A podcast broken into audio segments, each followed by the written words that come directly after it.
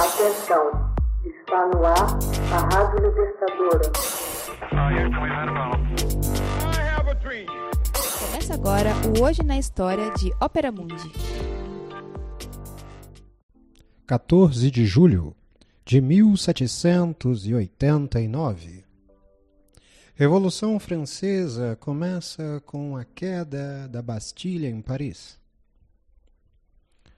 Os parisienses, exasperados pelas restrições e o imobilismo do rei Luís XVI, se revoltam. À procura de armas, invadem antes o Hotel dos Inválidos e depois se dirigem à prisão da Bastilha. O governador, que possui as chaves da fortaleza, é forçado a entregá-las aos insurgentes. Entretanto, certos revolucionários conseguem atravessar as muralhas e o governador ordena que se abra fogo. Mais de 80 parisienses são mortos. No final da tarde, o governador capitula e uma hora mais tarde é fuzilado. A tomada da Bastilha, em 14 de julho de 1789, assinala o ponto de partida da Revolução Francesa, uma década de distúrbios políticos e terror, em que o rei Luís XVI foi destronado e dezenas de milhares de pessoas, inclusive sua esposa Maria Antonieta, foram executados na guilhotina o símbolo do arbítrio real cai. O antigo regime chega ao fim. A Bastilha foi originalmente construída em 1370 como uma fortificação para proteger as muralhas de Paris contra um ataque dos ingleses. Transformou-se mais tarde numa fortaleza independente e seu nome, Bastide, foi mudado para Bastille. A Bastilha foi utilizada primeiramente como prisão estatal no século XVII e suas celas foram reservadas para os delinquentes das classes abastadas, para os agitadores políticos e para os espiões. A maioria dos prisioneiros estava ali sem que houvesse um julgamento sob ordens diretas do rei medindo 35 metros de altura e rodeada por um fosso de quase 3 metros de largura, a Bastilha mostrava-se como uma imponente estrutura no panorama urbano de Paris. Por ocasião do verão de 1789, a França movia-se rapidamente em direção à Revolução. Ocorreu severa escassez de alimentos naquele ano e o ressentimento popular contra o governo do rei Luís XVI se transformara em verdadeira fúria. Em junho, o terceiro estado, que representava a plebe e o baixo clero, declara-se em Assembleia Nacional e clama pela redação de uma nova Constituição. Inicialmente parecendo ceder, Luís XVI permite a Assembleia Nacional, mas cerca Paris de tropas e demite um ministro de Estado muito popular, o Sr. Jacques, abertamente a favor das reformas. Em resposta, multidões começam a se manifestar nas ruas de Paris comandadas por líderes revolucionários.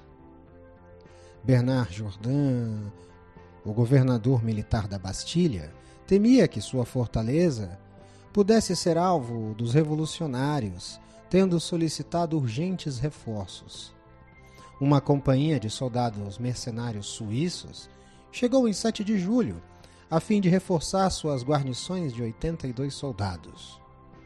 O Marquês de Sade, um dos poucos prisioneiros da Bastilha à época, foi transferido para um asilo de loucos após a tentativa de incitar uma pequena multidão postada a foras de sua janela ao gritar: Estão massacrando os prisioneiros. Vocês precisam vir e libertá-los. Em 12 de julho, autoridades reais transferiram 250 barris de pólvora para a Bastilha. que servia também como arsenal de Paris e que era muito vulnerável ao ataque. O governador da Bastilha trouxe seus homens para dentro da prisão, erguendo suas duas pontes levadiças. Em 13 de julho, revolucionários empunhando mosquetões começam a atirar em soldados que montavam guarda nas torres da fortaleza e buscaram abrigar-se no pátio quando os homens do governador passaram a respondê-los. Naquela noite, multidões irromperam no arsenal de Paris e outro depósito de armas e tomaram milhares de mosquetões. Ao amanhecer de 14 de julho, uma grande multidão armada de mosquetões, espadas e diversas armas improvisadas começaram a reunir-se em torno da Bastilha. O governador recebeu uma delegação de líderes revolucionários. Porém, se recusou a entregar a fortaleza e suas munições como lhe era exigido. Mais tarde, recebeu uma segunda delegação e prometeu não abrir fogo contra a multidão. Para convencer os revolucionários, mostrou-lhes que os canhões não estavam carregados. Em vez de acalmar a multidão agitada, a notícia de que os canhões não estavam ativos encorajou um grupo de homens a escalar o muro externo, chegar ao pátio interno e baixar a ponte levadiça. Trezentos revolucionários invadiram assim, correndo, a fortificação. Os soldados do governador assumiram uma posição defensiva quando a multidão começou a tentar baixar a segunda ponte levadiça, ah, o governador ordenou que seus homens abrissem fogo.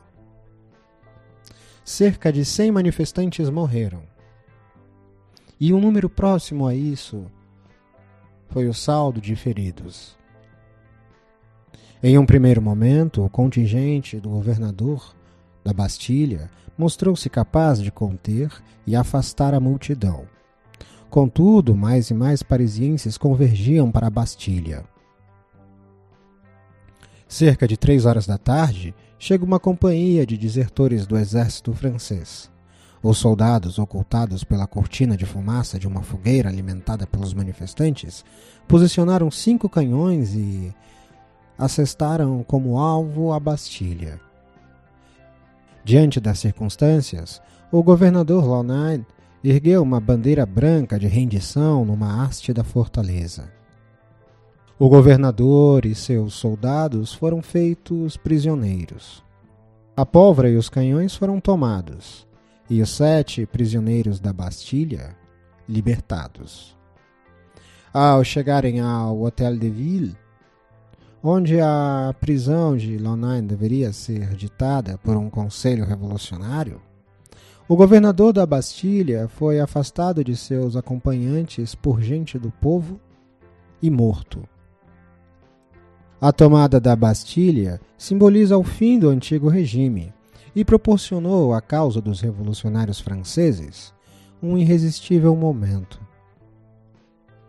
Apoiados pela esmagadora maioria do exército francês, os revolucionários assumiram o controle de Paris e, a partir daí, os arredores, forçando o rei Luís XVI a aceitar um governo constitucional.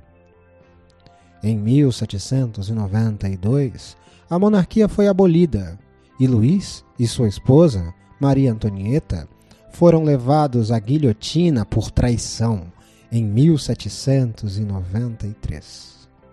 Por ordem do novo governo revolucionário, a Bastilha foi posta abaixo em 6 de fevereiro de 1790, a última pedra da odiada prisão Fortaleza foi apresentada à Assembleia Nacional. Atualmente, o dia 14 de julho, data que marca a queda da Bastilha, é celebrado como o maior feriado da França. Hoje na História é uma produção de Ópera Mundi, com narração de José Igor edição de Laila Manuelle e baseado na obra do jornalista Max Altman. Você já fez uma assinatura solidária de Opera Mundi? Fortaleça a imprensa independente. Acesse www.operamundi.com.br/apoio. São muitas opções. Você também pode fazer um Pix usando a chave apoie.operamundi.com.br. Obrigada!